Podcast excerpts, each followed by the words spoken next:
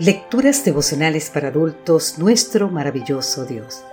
Cortesía del Departamento de Comunicaciones de la Iglesia Dentista del Séptimo Día Gascue, en Santo Domingo, capital de la República Dominicana.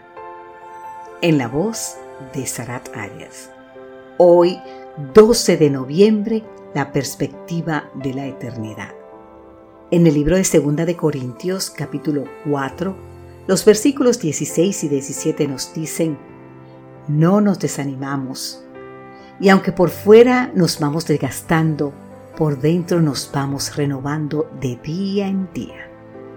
Porque estos sufrimientos insignificantes y momentáneos producen en nosotros una gloria cada vez más excelsa y eterna. Ahora bien, sufrimientos insignificantes y momentáneos son preguntas. ¿Cómo puede el apóstol Pablo hablar de esta manera después de todo lo que él padeció? Según su propia cuenta, en cinco ocasiones escribió 40 azotes menos uno. En otras, tres fueron golpeados con varas. Una vez fue apedreado y tres veces naufragó.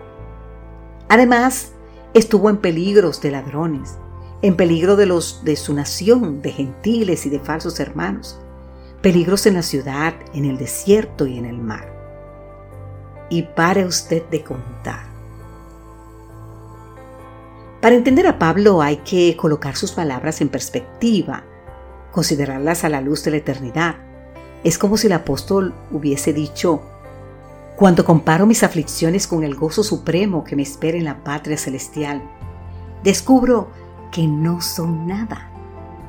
Hay aquí una valiosa lección para nosotros. Cuando nos golpean las tormentas de la vida, cuando parezca que nuestras aflicciones no tienen fin, recordemos que lo transitorio no es nada en comparación con la eternidad.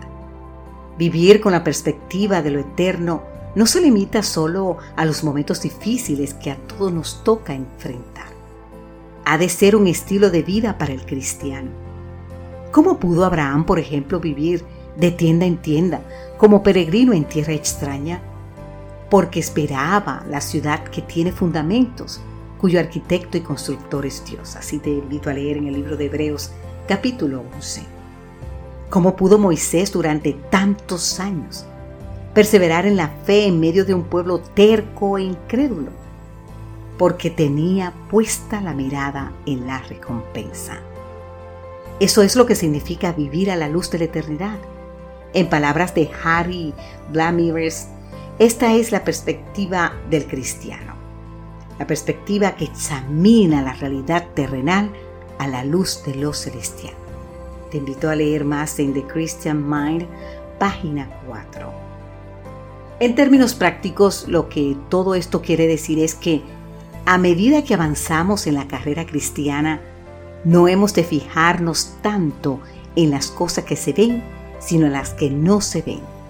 Porque las cosas que se ven son temporales, pero las que no se ven son eternas. Padre Celestial, al igual que Abraham, Moisés, Pablo y tantos otros héroes de la fe, hoy quiero vivir a la luz de la eternidad. Y cuando las dificultades se atraviesen en mi camino, ayúdame, Señor, a mantener la mirada puesta en la recompensa. Que Dios hoy te bendiga en gran manera. Amén.